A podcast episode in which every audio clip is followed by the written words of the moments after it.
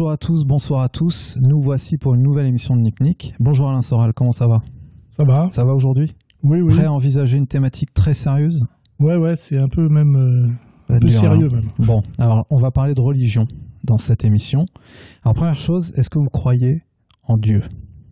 C'est une très difficile question. Euh, Pourquoi J'arrive à y répondre négativement. C'est-à-dire, je crois, euh, je crois au diable, je crois au mal, et je crois au, euh, comment dirais-je, à la présence du diable et des forces du mal sur terre. Voilà. Et pas, donc, euh, donc pas forcément un Dieu alors. Non, mais par euh, comment dirais-je par opposition, je, je suis obligé d'en déduire logiquement que si le mal agit sur Terre, pour que le mal ne triomphe pas absolument totalement, ça serait déjà fait. Il faut bien qu'il y ait une, une force qui le contrebalance et qui soit le bien. Et en plus, comme le bien comment, est, bienveillant alors que le mal euh, est malveillant, il me paraît logique que le bien doit être infiniment supérieur au mal pour pouvoir, comment dirais-je, maintenir le monde en équilibre. hein, puisque euh, quand quelqu'un agresse quelqu'un qui ne se défend pas d'une certaine manière ou qui n'agresse pas, il faut pour que le, combat puisse simplement durer, que celui qui est agressé soit infiniment plus fort, plus résistant et plus costaud que celui qui agresse. Donc en fait, euh, si on procède par déduction, à partir empiriquement de ce que j'ai vu, c'est-à-dire le mal, le mal je l'ai vu, hein, euh, le mensonge, la perversité, euh, euh, on peut penser à certaines personnes qui sont entièrement habitées par le mal et qui font le mal systématiquement, qui déclenchent des guerres, qui mentent, qui jouissent des inégalités, de la souffrance, etc. Je ne vais pas citer de nom, mais on pensera à des personnages notamment qui sont très actifs en France.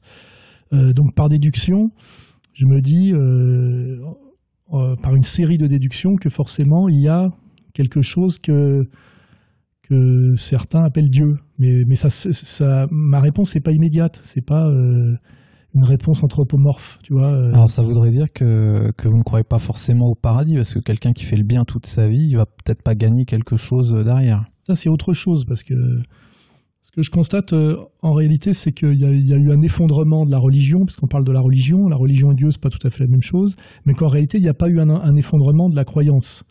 J'ai remarqué par exemple que pratiquement toutes les femmes que j'ai rencontrées dans ma vie croient en Dieu. Hein. et euh, en revanche, pratiquement plus personne ne se, soumet au dogme euh, et à la religion. Et c'est ça la grande modernité, entre guillemets. hein. Là, j'aimais pas de jugement de valeur. C'est qu'effectivement, il y a un effondrement de la religion et du, rite et de la soumission au rite et de la croyance au rite, mais ça n'implique pas un effondrement de la croyance en Dieu. C'est deux choses assez différentes. Et c'est ça euh, qui caractérise la période actuelle. C'est-à-dire qu'aujourd'hui, nous avons un, Dieu sans religion, pratiquement. Pas, ça c'est vrai peut-être pour les catholiques, peut-être pas pour les autres religions. Enfin, pour Non, les mais gens c'est vrai en général. euh, en général, d'ailleurs, quand on dit les catholiques, la France est un pays euh, chrétien catholique et les églises sont vides. Il y a, euh, il y a très très peu de, de, de pratiquants aujourd'hui et pourtant tout le monde est quand même dans un bain culturel, on va dire, qui a à voir avec la, la chrétienté catholique et que en fait les anti-cléricaux, c'est-à-dire des, des, des anti-religieux, il y en a pas, il y en a très peu. Hein, des anti-religieux hystériques, il y en a très peu. Donc euh, voilà, c'est ça que je voulais dire. C'est euh, euh, aujourd'hui, il y a une croyance généralisée en Dieu, mais qui ne passe plus par la médiation de la religion. Alors on pourrait penser que c'est le triomphe du protestantisme, mais c'est pas ça non plus. C'est-à-dire qu'il y a une, une perte de croyance dans, la, dans les religions comme médiatrices et légitimes entre Dieu et les hommes. Alors ça emmène à la prochaine question d'ailleurs. Est-ce que la religion est une création de l'homme ou de Dieu, d'après vous? Ça, c'est des questions, euh, je dirais, de métaphysique, euh, métaphysique du pauvre. Euh, euh, il est évident que l'homme ne peut penser qu'à la mesure de lui-même. Donc, de toute façon, pour comprendre Dieu, c'est comme pour comprendre l'infini. Il est obligé de passer par quelque chose qui est de l'ordre du fini, puisque euh, l'homme, c'est un être fini qui est, euh, dont le, défi est d'essayer de comprendre l'infini, c'est-à-dire quelque chose qui le dépasse absolument. Et pour Dieu, c'est pareil. Euh, D'ailleurs, je me méfie terriblement des gens qui prétendent, moi, euh, comme certains connards qui m'emmerdent, dialoguer avec Dieu et que Dieu euh, les a mandatés notamment pour m'emmerder. Je pense que c'est une hérésie incroyable. Si Dieu est Dieu, il est omniscient et infiniment grand. il nous dépasse absolument, donc nous ne pouvons ni le nommer, ni l'envisager, ni même le comprendre. Nous pouvons juste le, comment dirais-je, admettre cette cette infini, cette différence hiérarchique infinie. Hein. Donc, dans mon incapacité à répondre à la question, à la limite, je me montre d'une certaine manière plus religieux que ceux qui ont une réponse euh, comme certains, effectivement, qui prétendent tout savoir d'eux. Hein.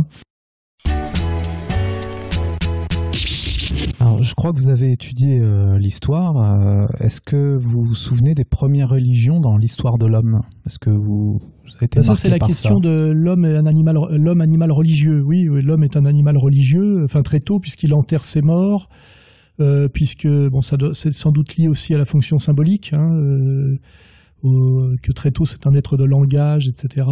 C'est un être donc d'imagination, donc il se pose la question notamment de sa finitude, hein, c'est toujours pareil, donc de sa mort, et il se pose forcément la question de, d'après la mort, c'est-à-dire toujours du lien de, qu'est-ce qu'il peut y avoir au, delà du fini. Hein.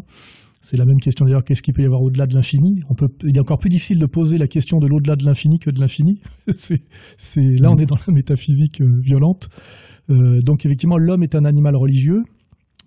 Et euh, on voit que très tôt, effectivement, il craint les, forces obscures ou les forces supérieures. Il s'y soumet. C'est ça euh, aussi la, constante et, la rupture moderne. C'est qu'aujourd'hui, je crois que c'est Fritz Lang qui disait ça, il dit de quoi l'homme a-t-il peur lorsqu'il n'a plus peur de Dieu? Il a juste peur de la souffrance physique. Et c'est vrai que c'est une vraie question fondamentale.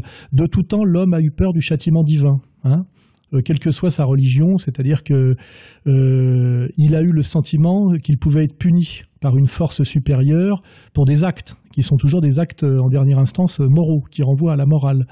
Aujourd'hui, on est dans une période où effectivement des gens pensent euh, que, dehors de la souffrance physique, en dehors de se faire attraper par la police, c'est-à-dire des, forces terrestres, ils peuvent se permettre d'agir ouvertement pour le mal sans, sans risque dans l'au-delà. Et ça, c'est assez angoissant et c'est assez moderne. Et c'est peut-être même ce qu'on peut appeler les, satanistes. Hein. c'est ceux qui pensent. Euh, et d'ailleurs, on voit très bien que dès lors qu'on n'y a plus de la crainte de Dieu, euh, mhm. euh, Satan apparaît immédiatement. Ça revient à ce que je disais au départ. Je, sais que le diable existe et qu'il est le maître de la terre. Hein. ça, c'est aussi une question. Hein. Le lieu, le, lieu, le lieu du règne du diable, c'est la terre. Et la terre, c'est le lieu de l'épreuve pour, pour nous. Alors si Dieu existe, euh, c'est en imaginant si vous êtes croyant, pourquoi la mort existe-t-elle? Pourquoi l'homme alors est fini? Pourquoi il n'a pas le droit de Parce que bah déjà parce que dans l'infini lui aussi? C'est une question assez, enfin, assez simple si on veut, parce que l'homme n'est pas Dieu justement. Hein. je veux dire, euh, si on nous est, c'est pour ça que dès qu'un scientifique pose poser, on le voit aujourd'hui la question de la vie euh, permanente, qui est pas tout à fait la même chose que la vie éternelle d'ailleurs, en disant qu'on peut par exemple vaincre la mort. C'est le transhumanisme. Oui, oui ça, je, je, ça me paraît très inquiétant sur le plan métaphysique. Immédiatement, moi, ça m'inquiète parce que c'est un défi à Dieu. Ce qui prouve bien que d'une certaine manière, je suis religieux parce que je trouve ça très angoissant d'oser affirmer ça. Or, il y en a qui l'affirment le sourire aux lèvres, euh, euh, avec en plus derrière l'idée que c'est un marché. Oui, mais alors à ce moment-là, à notre niveau, les médicaments, quand ils sont arrivés, quand euh, on peut guérir l'être humain de maladies, c'est-à-dire que vous êtes aussi contre parce que Non, mais là, c'est la, question des médiations, évidemment. Alors à ce moment-là aussi, on peut se poser toute la question de, comment dirais-je, de la limite. Hein. C'est-à-dire que petit à petit, euh, pas à pas, on peut très bien euh, euh, ne pas voir le franchissement de la limite. entre ne pas laisser mourir un enfant qu'on pourrait soigner sous prétexte que certaines sectes sont comme ça, hein, refusent absolument tout soin en disant que Dieu veut tout. je suis désolé, c'est pas du tout. c'est une, comment dirais-je, une une déviation perverse. On est sur la terre pour vivre des choses, on a une liberté euh, euh, évidente, euh, tout n'est pas écrit de A à Z et tout n'est pas la volonté de Dieu, c'est-à-dire le mal, le bien, les maladies, les accidents de voiture, etc. Ça, c'est des visions, visions, à mon avis, totalement dé- Bah, du dégénéré. coup, quand Google veut euh, ajouter simplement, en fait, le principe, c'est que si vous perdez votre jambe, ils veulent euh, remplacer par une jambe bionique entre guillemets qui pourra durer éternellement et finalement arriver à, à la fin à ce que tout le corps humain euh, soit euh, comme ça entre. Comme justement, entre une prothèse, hein, qui est une partie, et tout le corps humain qui est remplacé, excusez-moi, il y a quand même une différence, ce qu'on appelle un saut qualitatif, c'est-à-dire où on passe de la quantité à la, à la qualité. Et là, il y a une rupture radicale. Hein. Euh, c'est le, le, enfin, c'est le principe des sauts qualitatifs dans la philosophie hegelienne. Hein. On fait monter la température de l'eau, et puis à 99 degrés, elle arrive à 100, puis à 100, elle devient du gaz. Hein. Donc là, il y a une rupture, une rupture intégrale, une rupture de forme. Hein. Ça s'appelle une transformation. Et euh, la prothèse, c'est quelque chose, oui. Mais après, quand euh, la prothèse remplace intégralement le corps, on est passé dans autre chose. Parce qu'à ce moment-là aussi, on peut dire qu'on peut aider l'intelligence humaine par des prothèses euh, électroniques. Un ordinateur est, une, est un aide-mémoire euh, et un aide à l'intelligence. Mais à un moment, dire que on remplace strictement et intégralement le cerveau par un ordinateur, il y a un saut qualitatif où là, il y, a une, il y a une vraie rupture. Et cette rupture pose la question, effectivement, de, de, de la sortie de l'humanité. On n'est plus dans l'humanité augmentée, on est dans, le, dans le, la rupture totale avec, le, avec l'humain. Et effectivement, là, il y a quelque chose d'angoissant, euh, bah, qui, est une, enfin, qui est évidemment angoissant. Mais est-ce qu'on y euh, arrivera quand même? Parce qu'il y a des gens qui sont prêts à payer pour euh, ce. Alors, moi, j'ai remarqué un truc, c'est que les, les scientifiques ont un, petit côté naïf. Par exemple, si on pense à la, la- à la conquête de la modernité, c'est souvent la conquête de l'infiniment petit. Pasteur découvre les microbes, mais après, il faut découvrir les virus, et puis après, on croit que la virus, c'est euh, le maximum euh, de, de- de- de petitesse qu'on peut trouver dans l'organe euh, dans l'organisme. Et puis pareil pour l'atome, alors on découvre l'atome, les électrons, euh, et puis après on voit qu'il y a encore des choses plus petites, etc. Or en fait, j'ai compris, moi et remarqué que ça ne s'arrête jamais. C'est-à-dire que quand on croit qu'on est arrivé à la limite, euh, c'est simplement qu'on est arrivé à la limite de ce qu'on peut voir à un moment donné. Mais ça ne, s'arrête pas. Aujourd'hui, euh, on voit qu'on avait pensé euh, réglé définitivement un certain problème avec les antibiotiques. Or, il y a une adaptation aux antibiotiques. Euh, la plus petite particule élémentaire euh, telle qu'elle était définie en termes d'échelle quantitative dans les années 30, aujourd'hui, on a trouvé X fois plus petit. Et on invente encore des appareils pour essayer d'aller encore dans le plus petit. Et là, on est toujours dans la question qu'il n'y a pas de limite à l'infiniment petit comme à l'infiniment grand. Donc, de toute façon, comme l'histoire, le, combat, le challenge ne s'arrête jamais. Et ceux qui vous disent, euh, là, avec un micro, euh, dans 50 ans, nous aurons vaincu la mort parce que nous sommes capables effectivement de rendre euh, réversibles des, des, cellulaires et organiques. Peut-être effectivement qu'on va réuss- réussir à résoudre ce problème-là, mais immédiatement, ça va en faire surgir d'autres. Hein Euh, exactement comme les médicaments qui soignent certaines maladies, mais provoquent des déséquilibres au niveau du complexe global corporel et gèrent- génèrent d'autres d'autres euh, souffrances. On a vu aussi qu'à un moment donné, on a réglé, par exemple, au niveau de l'agriculture, des problèmes par les pesticides. Et puis ces pesticides, qui à un moment donné étaient une solution, aujourd'hui deviennent un problème. Ils tuent les abeilles, euh, ils créent un appauvrissement, etc. Donc en réalité, euh, et c'est là que je crois à l'histoire, hein, ce qu'on appelle l'histoire, c'est-à-dire que c'est quelque chose qui ne- qui n'a pas de fin. hein. Et, et les naïfs sont ceux qui croient à la fin de l'histoire, à la fin d'un processus, à la fin d'un processus de découverte. hein. C'est-à-dire, euh, ça y est, nous avons trouvé la solution, la limite, et le problème est réglé, et il est réglé définitivement. Non. Dès qu'un problème est réglé définitivement, de ce définitif surgit des effets paradoxaux, des effets pervers, euh, qui, qui déplacent le problème, créent de nouveaux problèmes. Et c'est en ça que euh, la question, à mon avis, de la, de la mort, la question de la santé, ne sera, euh, est, est une question sans fin.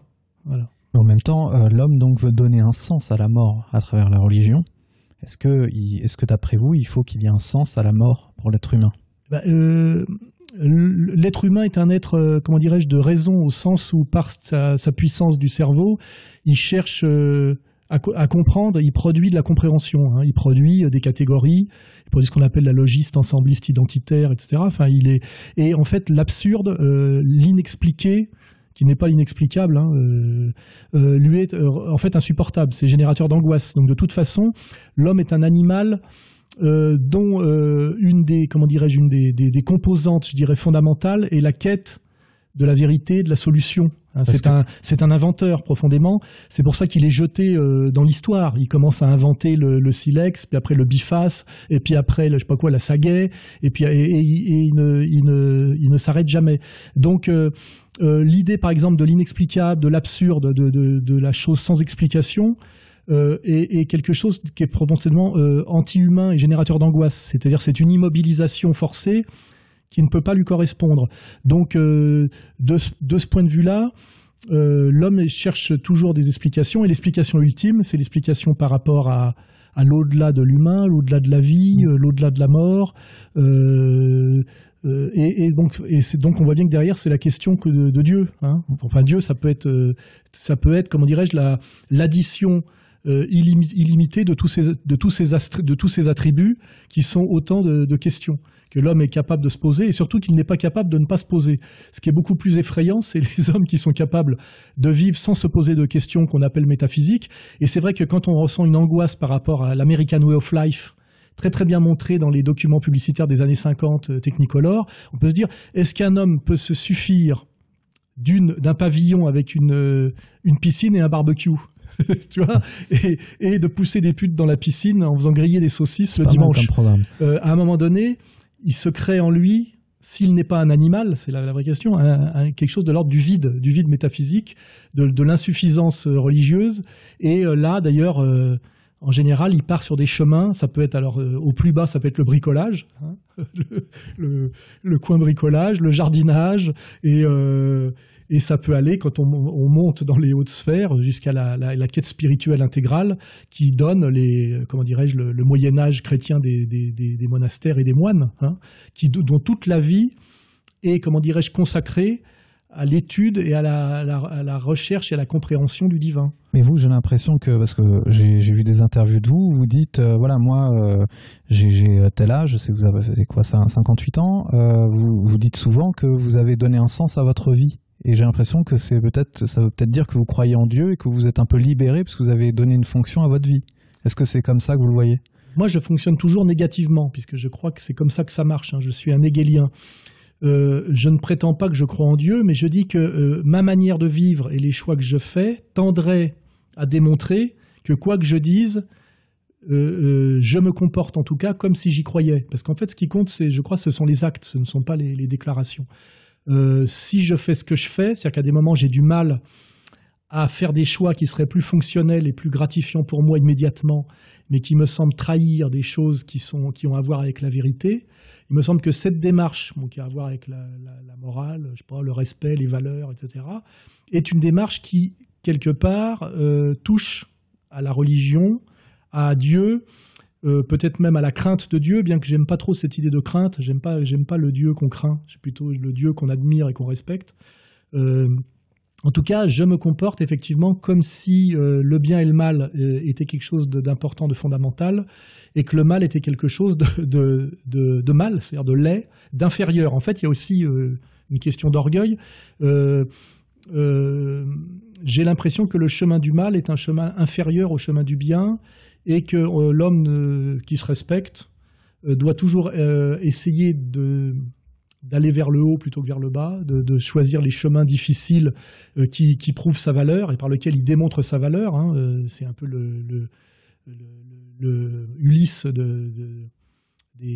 de la mythologie grecque, hein, et que renoncer à ça, ce n'est pas être un homme. Voilà. Et donc il y a un peu aussi ce défi d'orgueil c'est là, je sais pas où la religion euh, rejoint euh, quelque part un peu le prométhéisme, j'en sais rien.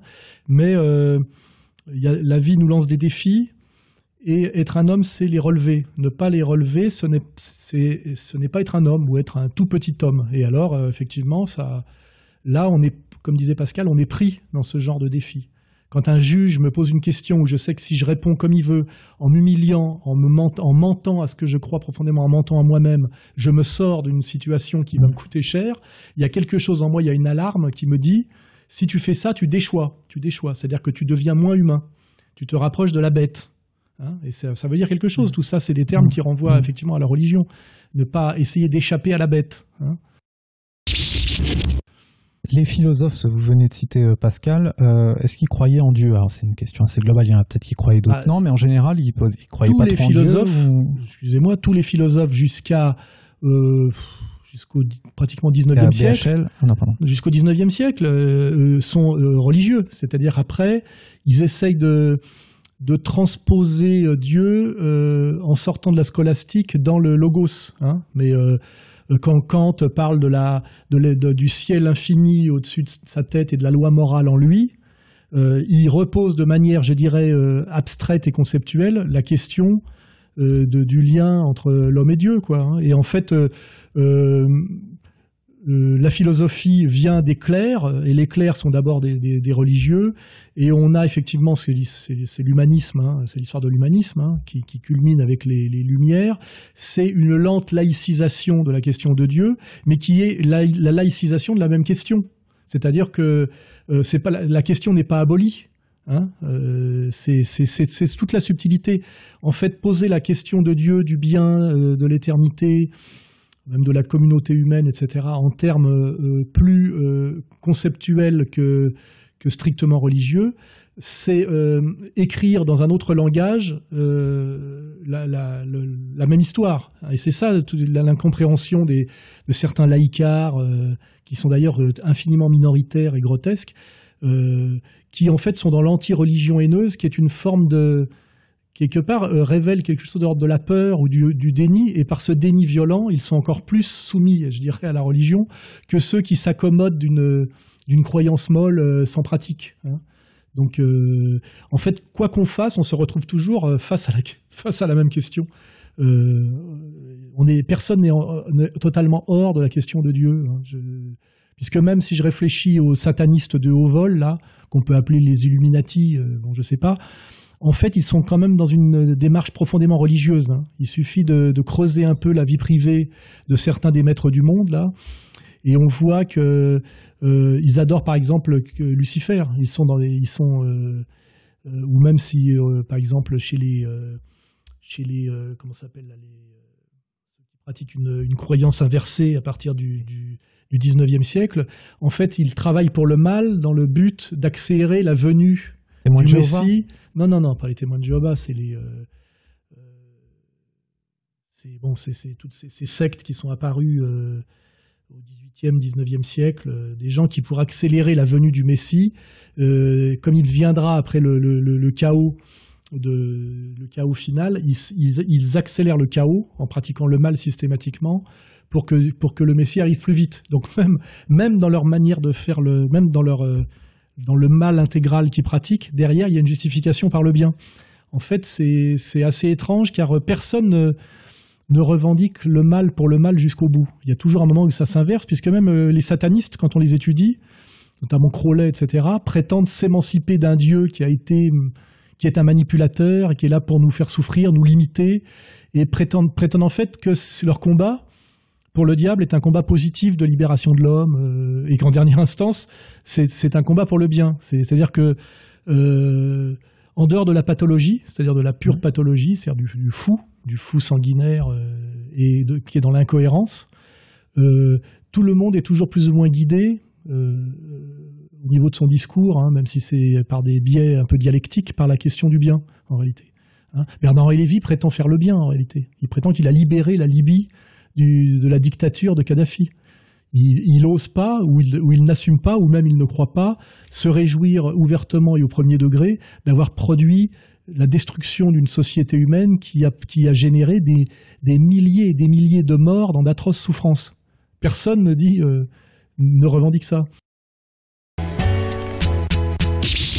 Alors, vous, vous, parlez souvent des, juifs euh, qui sont au pouvoir. J'aimerais avoir votre avis sur la religion juive.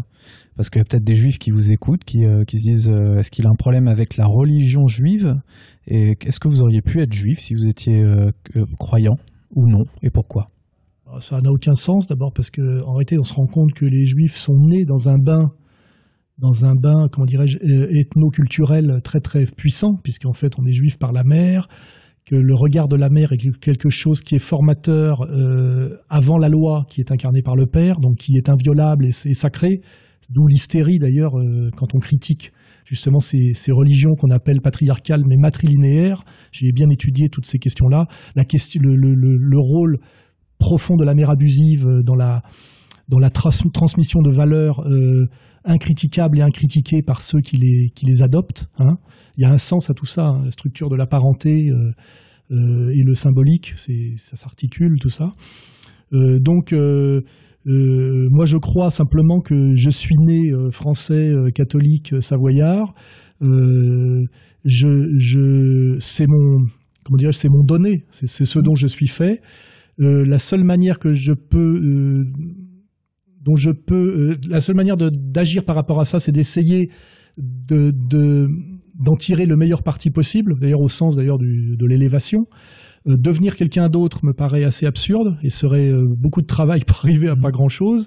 Et donc, euh, je me pose d'ailleurs, je suis très très étonné par les, conversions de gens qui ne sont pas des élus par le sang et qui essayent de le devenir par la conversion, sachant que c'est jamais une conversion totale. Je trouve ça assez abusif. Pour moi, ça n'a pas beaucoup de sens.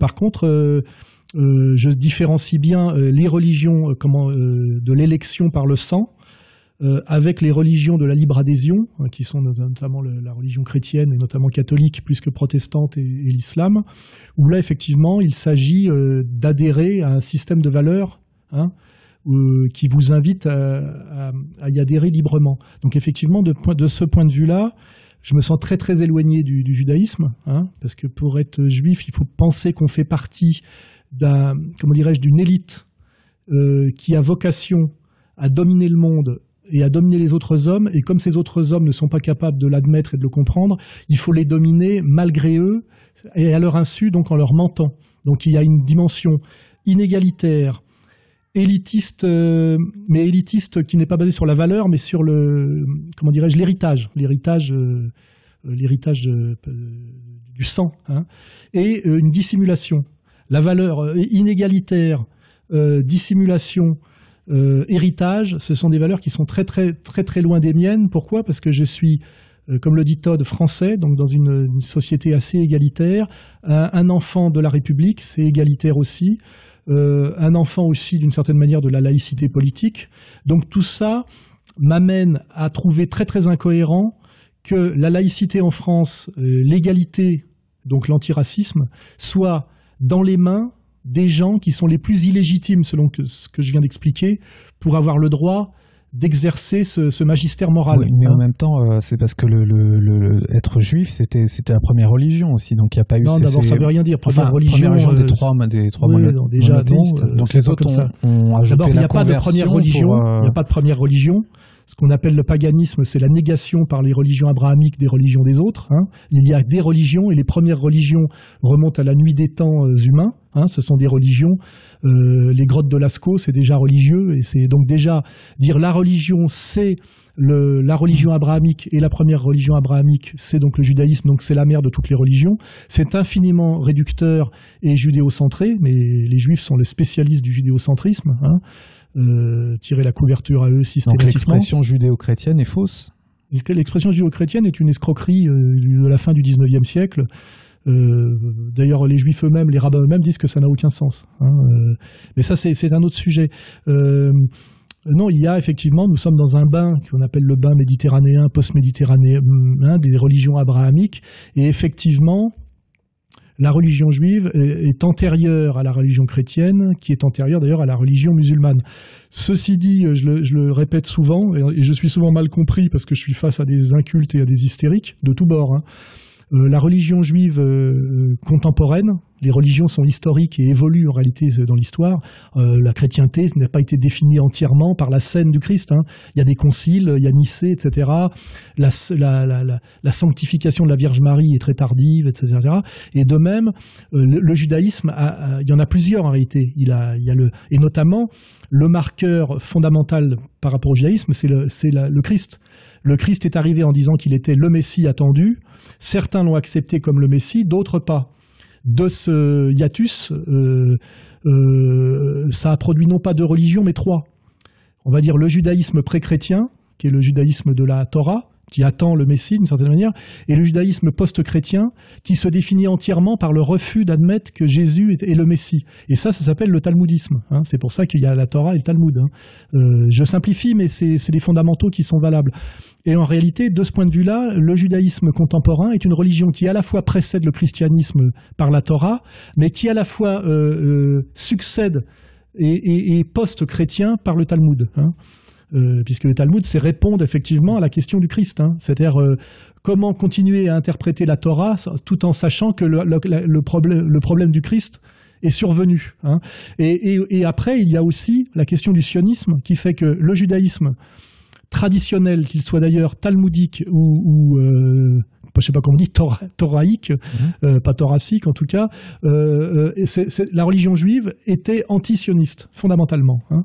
Or aujourd'hui, elle est sioniste, c'est-à-dire que le clergé juif s'est rallié hein, euh, au sionisme. Hein. Euh, c'est vérifiable. Aujourd'hui, les rabbins antisionistes sont une infinie minorité, alors que du temps de Herzl, ils étaient l'infinie majorité. Voilà. Donc aujourd'hui, nous sommes sur un judaïsme qui est à la fois qui, est, qui a trois composantes.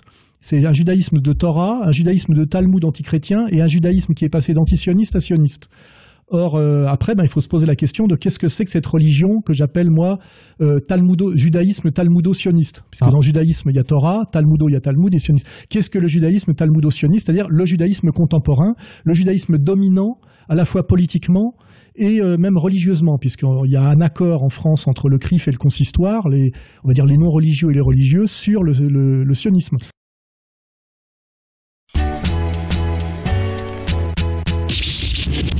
Est-ce que, est que ça voudrait dire, euh, si je vous suis, qu'il y a eu euh, une période qui n'était non politisée et une période politisée de la religion? Est-ce que, est que la religion est toujours politisée? Alors, euh, là aussi, question, je dirais pas naïve, mais toute religion est essentiellement politique, puisque le principe d'une religion, c'est d'amener par un messager, hein, c'est-à-dire c'est de l'ordre de la révélation, c'est-à-dire que c'est donner aux hommes à quelque chose qui est de l'ordre du livre, qui est un code de vie et qui est un code de bonne conduite.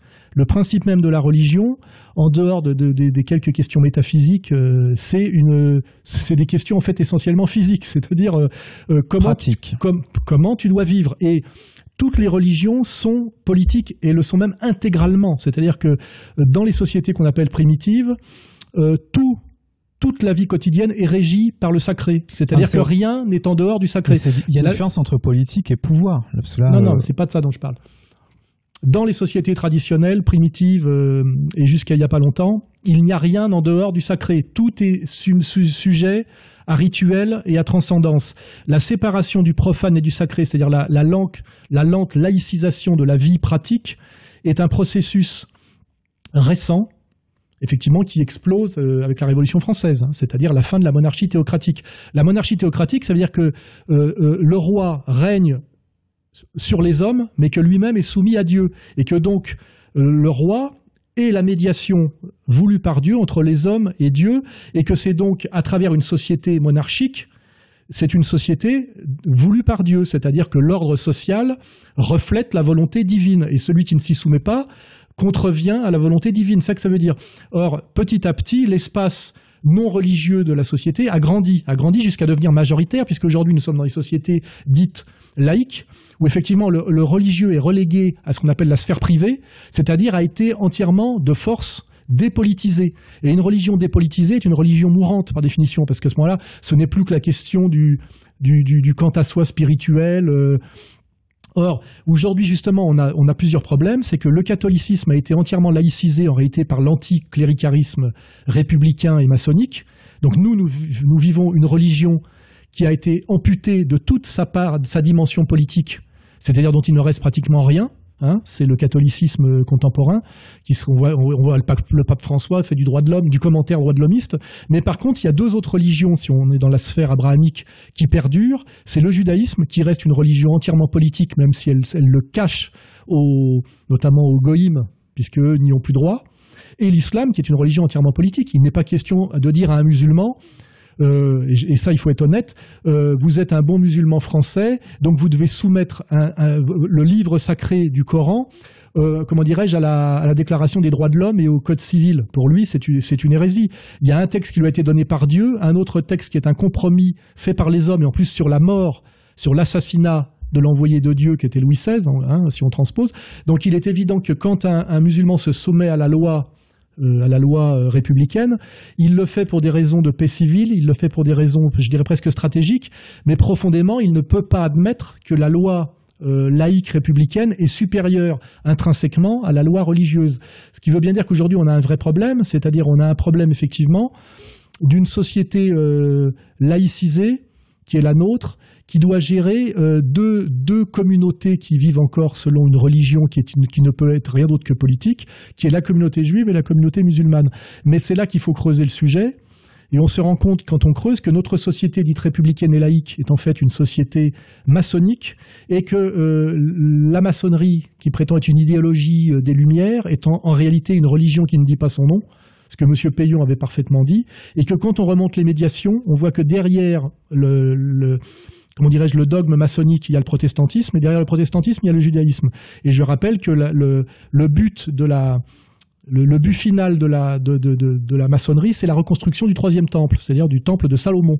Donc en réalité, on se rend compte que euh, la franc-maçonnerie est, euh, un judaïsme euh, comment dirais-je, synthétique qui ramène en fait au judaïsme. Hein. donc en réalité, nous sommes, nous, catholiques, laïcisés de force, les seuls qui n'ont plus droit, qui n'avons plus le droit dans la société telle qu'elle est, de recourir à Dieu pour exister et pour nous défendre. Mais c'est maçonnique, leur objectif, il est uniquement religieux ou alors il est euh, plutôt financier? Parce que rien n'est strict. Ces, catégories n'existent pas. Ces catégories n'existent pas. Il n'y a pas du religieux, du financier. Enfin, je veux dire, ces séparations catégoriques sont des des, abstractions qui sont en réalité des manipulations. Elles n'ont aucun sens sur le plan, je dirais, fonctionnel, anthropologique, et en réalité, elles sont des mensonges politiques. Hein. Euh, une religion, pour pouvoir être puissante et s'imposer aux hommes, a besoin d'être une religion riche, et y compris riche d'argent. Je veux dire, euh, euh, euh, il peut y avoir des Saint-Vincent de Paul, mais il faut quand même qu'il y, ait, le Vatican. Hein. il faut, et, il faut faire rentrer du pognon.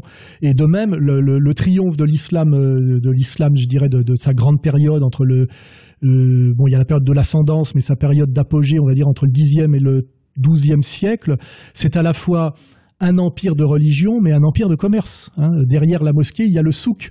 Et le triomphe de l'islam, sa conquête, euh, les, anti-musulmans, ils voient toujours une conquête guerrière, mais c'est surtout une, conquête euh, d'affaires, c'est-à-dire de,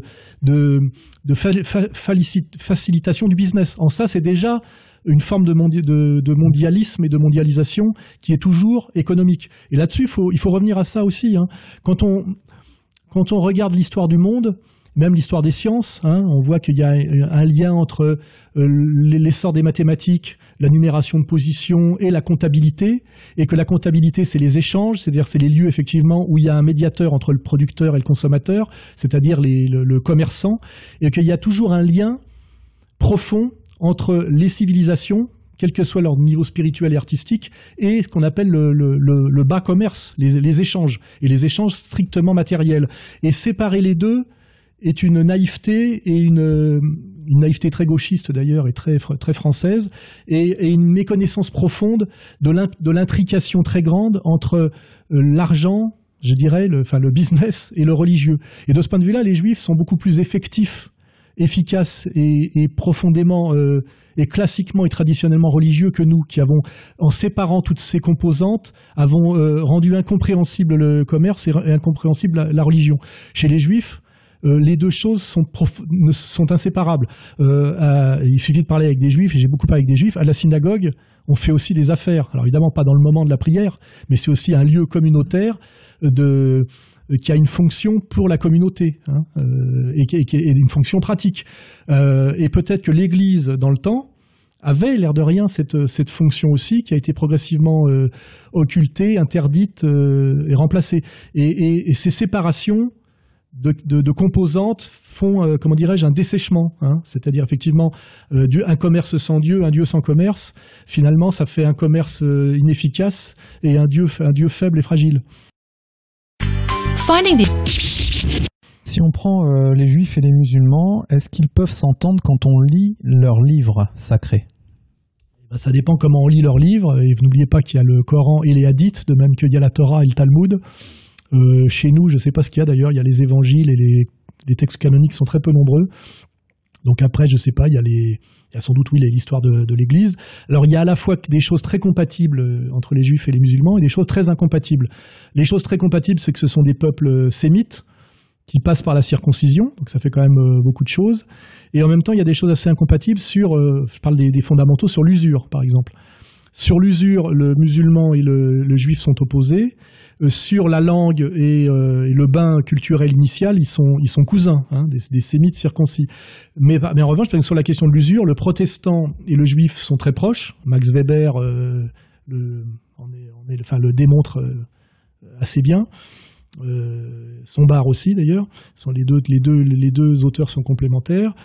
Euh, et en revanche, par exemple, euh, sur la question du, du Christ, de la révélation, le protestantisme et le catholicisme seraient des religions cousines, mais sur la question de l'usure, elles sont en, en rupture fondamentale. Et en revanche, sur la question de l'usure, le catholicisme et l'islam, enfin l'islam tel que tel qu'il n'a pas été dévoyé, à mon avis, sont en harmonie. Donc c'est-à-dire que tout est très complexe. On peut être, il y, y, a des alliances qui se font dans tous les sens. Et il y a, je dirais, certains musulmans alliés avec certains juifs, certains juifs alliés avec certains chrétiens, certains chrétiens alliés avec certains juifs. Et là, on n'est que dans le, monde post-abrahamique. Après, il faut rajouter à ça les Chinois. Je vois les, gros, les grosses entités euh, qui fonctionnent de façon différente, il y a le monde chinois, par exemple, et le monde indien. Hein. L'Inde, euh, c'est euh, polythéiste. Hein c'est l'hindouisme, hein, c'est quelque chose de, très complexe et qui n'a vraiment rien à voir euh, avec notre monothéisme. D'ailleurs, je ne sais pas comment, à un moment donné, euh, euh, ces dialogues interreligieux, le jour où la mondialisation sera totalement effectuée, il faudra bien que certaines religions se soumettent à d'autres. Je, posais la question, par exemple, du bouddhisme. Quand un bouddhiste va à Auschwitz, la question qui se pose, c'est qu'est-ce que les juifs ont fait pour mériter ça? Sous-entendu, ils ont dû commettre d'énormes fautes. Donc à un moment donné, s'il y a la mondialisation intégrale où il va falloir unifier aussi les religions, je vous signale d'ailleurs que ce projet juif s'appelle le noachisme, il va falloir demander aux bouddhistes d'enlever de, de, leur, de leur credo ce qui est incompatible avec le respect de la, de, de, la religion de, de, la religion de lumière que qu'on peut même appeler aujourd'hui la religion judéo-shoatique, voyez. Euh, et de même, pour un, monothéiste conséquent, l'hindouisme c'est une, succession d'hérésies euh, intolérables et insupportables. Donc à un moment donné, euh, comment dans la mondialisation finie, est-ce qu'on laissera toutes les religions dans la sphère privée? Euh, en disant bah, c'est du folklore, parce fait ça devient ça. Hein, à la fin, où est-ce qu'il faudra qu'il y en ait une qui soumette les autres? Et on voit bien déjà que dans, que les endroits, euh, on parle, va parler de l'Inde, du Pakistan, où cohabitent des musulmans et des hindous, ça se passe en réalité très mal. Hein. Ça cogne, il y a des morts tout le temps. Hein. Bah, la partition du Pakistan vient déjà de, ça. Mais chrétiens et musulmans, parce qu'on le voit aussi dans d'autres pays, ça ne fonctionne pas dans certains autres pays. Est-ce qu'en France ça peut fonctionner ou est-ce qu'il y a des justement des, des alors, distinctions alors, euh... entre ces deux religions qui non, d'ailleurs, bon, il y a deux manières d'analyser les choses. Il y a par le texte et par l'histoire. Je pense que le plus efficace, c'est d'analyser par l'histoire.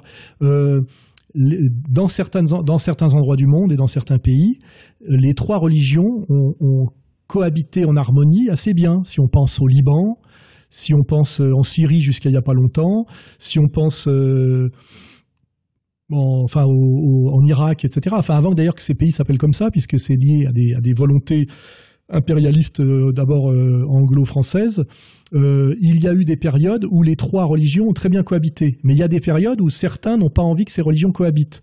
Et comme ce ne sont pas les mêmes religions et qu'elles ont des lignes, des oppositions, je dirais, sur le plan de, l'idée, il est très facile pour des manipulateurs de passer de l'opposition d'idées qui, qui, qui, reste dans le cadre du, de la discussion théologique à, l'affrontement politique si on, comment dirais-je, on, on, on, joue sur ces lignes de fracture et si on active ces fractures.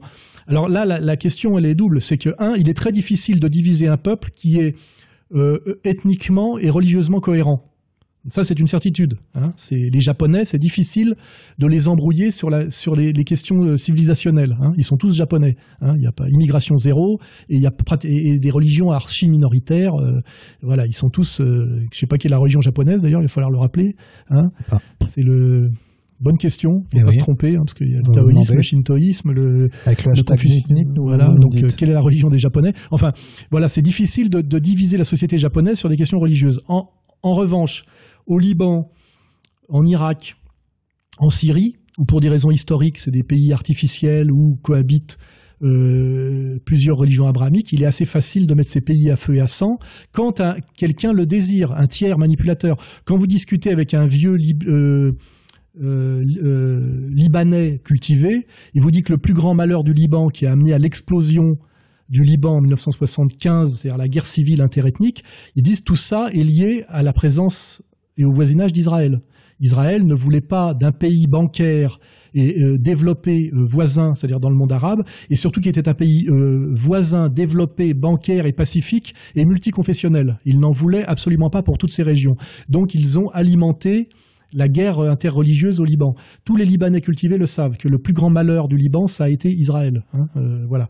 Euh, donc euh, la question, elle est là, c'est qu'en France aussi, pour des raisons coloniales, post-coloniales, des raisons de manipulation dont j'ai parlé dans tous mes livres et qui me valent tous mes ennuis, aujourd'hui, il est très facile comment dirais-je, de faire péter la France sur des clivages euh, ethno-religieux, ce qui était beaucoup moins le cas avant, puisque les seuls problèmes que nous avons rencontrés remontent à la période où il y a eu une poussée de protestantisme en France, qui est un pays profondément catholique et qui n'a jamais accepté l'implantation du protestantisme.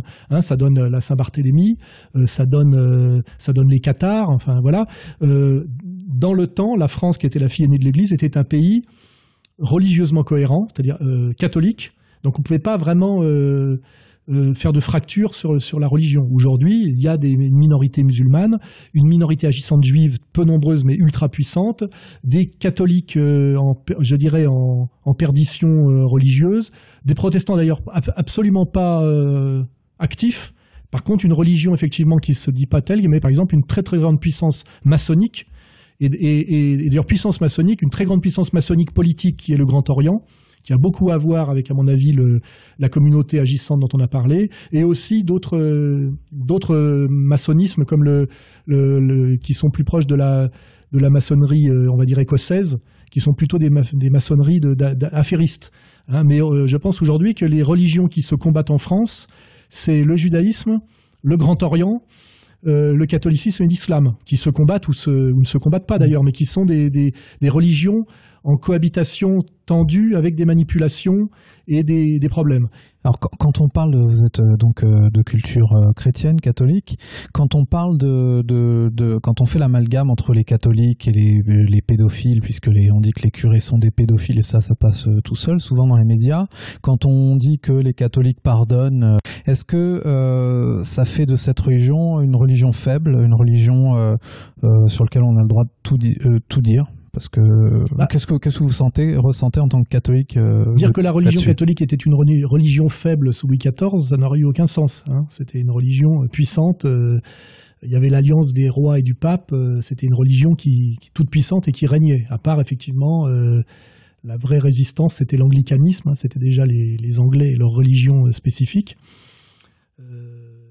Donc, mais c'est vrai qu'il y a un problème, pas un problème. Il y a quelque chose de l'ordre de la subtilité ça peut être des contradictions ou des paradoxes. Le, catholicisme est une religion très subtile.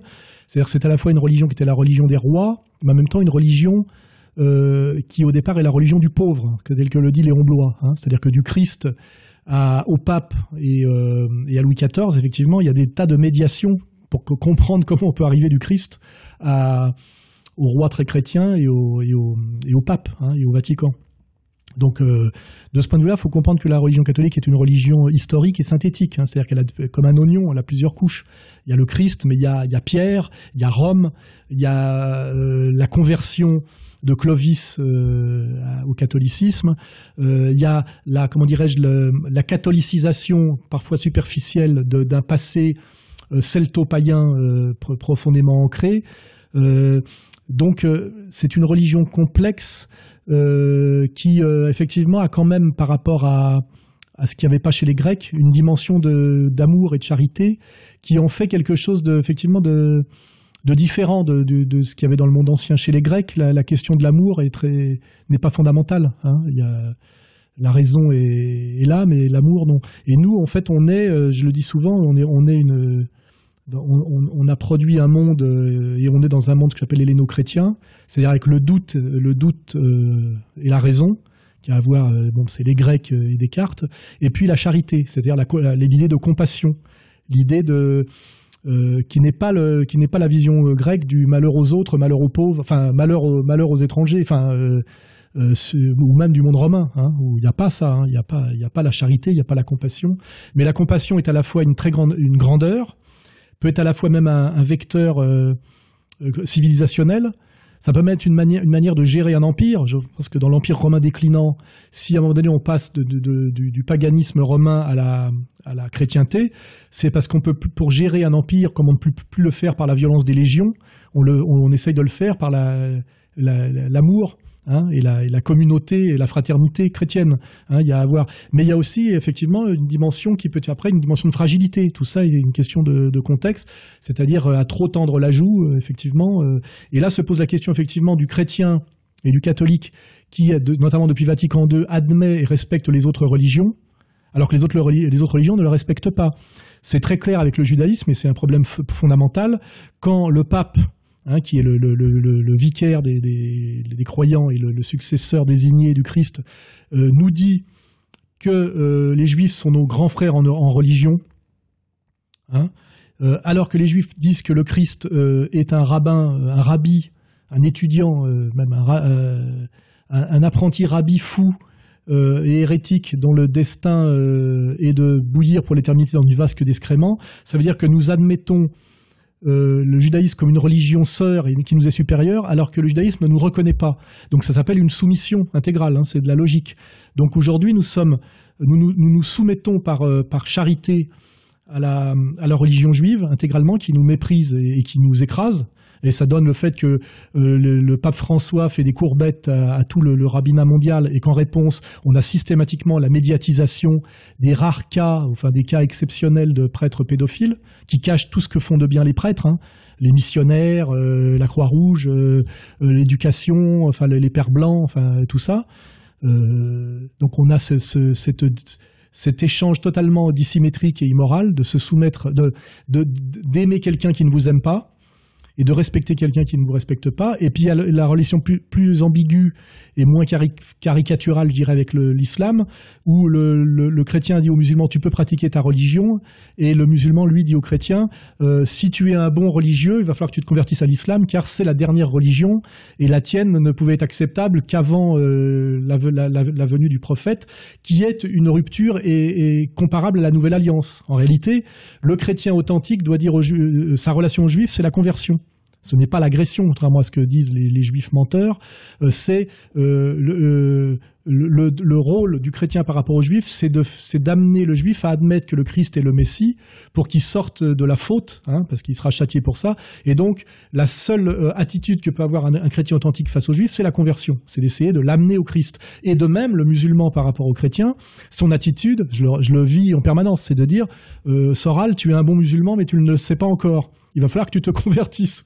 Donc en réalité, on a euh, le Christ, le, chrétien est pris en sandwich aujourd'hui entre un musulman qui, voudrait qu'il se convertisse à l'islam, même si c'est dans son esprit par gentillesse et générosité, et un juif qui le méprise en disant euh, euh, ta religion est fondée sur un, fou issu de notre communauté que nous-mêmes avons châtié, hein, puisqu'effectivement, même s'ils prétendent face aux chrétiens que ce sont les Romains qui ont tué le Christ, ils le revendiquent eux-mêmes c'est ça aussi qui est insupportable, ce, cette double éthique et ce double langage.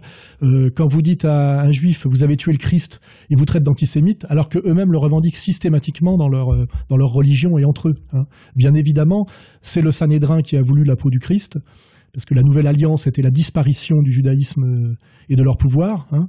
Je rappelle que la nouvelle alliance, c'est rompre avec l'ancienne alliance sur deux fondamentaux, qui est euh, l'élection, c'est-à-dire que c'est la fin de la circoncision, hein, il n'y a pas, d'élus, nous sommes tous les élus. Donc c'est la disparition des juifs comme peuple, comme avant-garde, hein, puisque c'était hein, comme, euh, comme peuple de prêtres et comme avant-garde religieuse. Et puis euh, mon royaume n'est pas de ce monde, c'est-à-dire que le Messie ne vient pas pour euh, le triomphe des Juifs sur terre, puisque la, religion juive est une religion terrestre de triomphe terrestre, il hein, ne faut pas oublier. On le voit d'ailleurs avec l'évolution d'Israël, qui est à la fois un pays religieux et de conquête territoriale et militaire. En fait, ils accomplissent hein, euh, tout ça. C'est la preuve par neuf, hein, Israël. C'est pour ça que c'est très intéressant et très important de bien observer Israël, parce que c'est la, démonstration de ce que c'est que le, juif et le judaïsme contemporain. Euh, voilà. Donc, euh, donc oui, est-ce que dans, dans, en France aujourd'hui, euh, on peut euh, malgré tout arriver à cohabiter et euh... bah, la cohabitation officielle, la bonne solution, c'est quoi? C'est la enfin, laïcité. Quel est l'avenir alors de la religion en France Si, on voilà. a les solutions, c'est la laïcité. C'est-à-dire que pour que les religions cohabitent, il ne faut pas qu'il y ait de religion politique. Oui, mais les La- personnes qui sont musulmanes ou euh, Non, juives ne, ne veulent pas de laïcité. M'en en de ce qu'ils veulent pas. Ce qui compte, c'est la loi. Le problème de la loi, c'est que la loi, c'est politique. Quand nous avons des politiques qui sont traîtres à la nation française et au bien commun, ça ne peut pas fonctionner. Il faudrait qu'à un moment donné, les politiques ne soient pas des vendus au sionisme, hein, ou des gens qui font du clientélisme par rapport à des minorités musulmanes grandissantes, parce qu'il y a tous ces aspects-là, et qu'en fait, ils aient euh, pour but, par la loi, le bien commun des Français en France, quelle que soit leur religion. Donc tu me laisses finir. Donc ça veut dire que il faut qu'il n'y ait plus aucune religion politique en France, puisque si elles sont toutes des religions politiques, elles sont en combat politique pour le pouvoir par définition. Et donc ça s'appelle la laïcité, mais la laïc- laïcité honnête, c'est-à-dire euh, en fait euh, euh, les religions sont réservées à l'espace privé, hein, c'est-à-dire le juif à la synagogue, le catholique à l'église et le musulman à la mosquée. Et en dehors de ça, il y a un pacte de non-agression qui s'appellerait la République, mais qui n'est pas la République maçonnique et judéo-maçonnique. Alors aujourd'hui, le problème de cette République, c'est une République traître, car en fait, elle est un cheval de Troie de la domination, euh, je dirais, sioniste sur la France, hein, puisque je pourrais dire euh, talmudo-sioniste sur la France. C'est une réalité évidente quand on voit les déclarations de Manuel Valls, qui est Premier ministre de la France d'un pays laïque euh, officiellement et qui dit qu'il est par sa femme éternellement attaché à Israël. Le mot éternel est déjà un mot religieux. hein. Et puis Israël, c'est l'Israël éternel, puisqu'il a même dit lui-même qu'il n'était pas sioniste spécialement. Ou alors il ment comme il respire, ce qui est aussi possible. Mais on voit bien effectivement aujourd'hui que derrière la laïcité se cache en réalité euh, la, domi- la domination euh, judéo-sioniste sur la France, donc une domination religieuse et politique par définition, et aussi une manipulation qui est à la fois un chantage et un clientélisme euh, de, des minorités musulmanes. hein, qui soit demandent les mêmes privilèges communautaires, notamment les, les piscines séparées, parce qu'il y a la jurisprudence juive, donc ils ont dit pourquoi nous n'irons pas droit, soit aussi euh, ce pouvoir euh, euh, juif minoritaire sur la France, qui donc a un problème d'être à la fois très illégitime sur le plan des valeurs et très minoritaire sur le plan statistique, est obligé de passer des alliances, des doubles et des, alliances, euh, notamment avec un Zemmour d'un côté et un euh, je ne sais pas quel nom on pourrait trouver de l'autre, où ils font du clientélisme tous azimuts et des alliances euh, perverses, c'est-à-dire de dire par exemple euh, à une certaine droite française chrétienne, euh, marchez avec nous et on vous aidera à désislamiser la France par la préférence nationale, euh, la remigration, etc. C'est le discours récent de, de Zemmour à la grande synagogue de la Victoire. Il a été très applaudi à la fin. Il a dit il faut que nous revalidions euh, comment dirais-je, Pétain et la préférence nationale, parce qu'aujourd'hui la préférence nationale, elle n'est pas contre nous, elle est pour nous. C'est-à-dire, elle est contre les, musulmans, qui sont les derniers euh, religieux qui nous emmerdent, puisque effectivement le catholicisme euh, s'est éteint et s'est soumis en France. Donc c'est comme ça qu'il faut comprendre.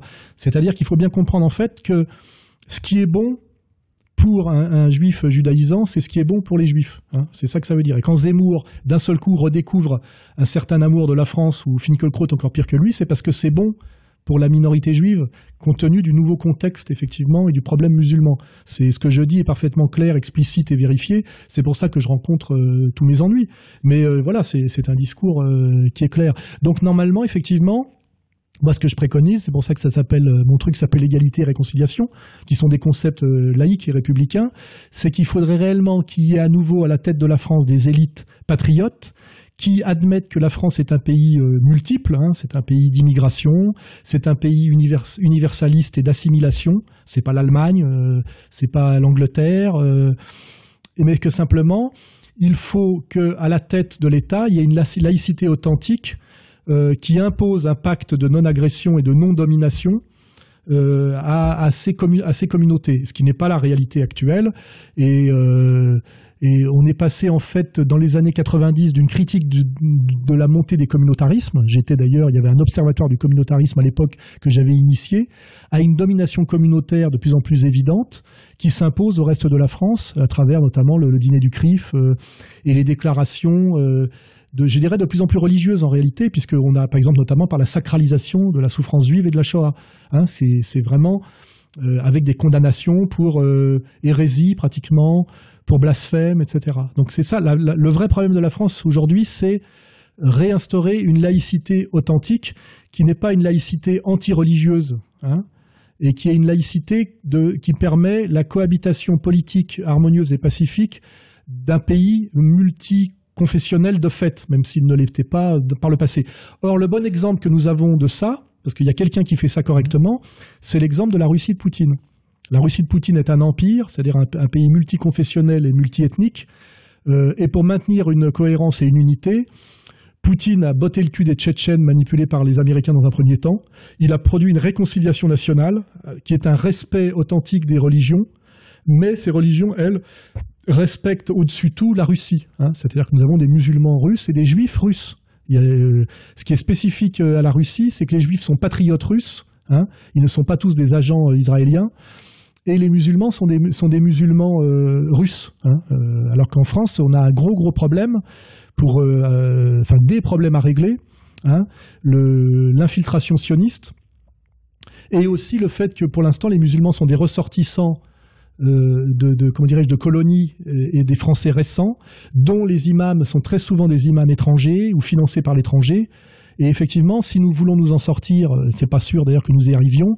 L'exemple à suivre, ce n'est surtout pas Israël, hein, mais c'est la, Russie euh, multiethnique et multiconfessionnelle euh, de Poutine. Regardez bien comment Poutine gère ces minorités religieuses et, ces différentes communautés. Très bien. Bah, écoutez, Monsieur Soral, merci pour euh, ce point sur la religion. Chers auditeurs, je vous invite à commenter cette émission avec le hashtag NipNik sur Instagram et Twitter. Je vous dis à bientôt. Merci beaucoup.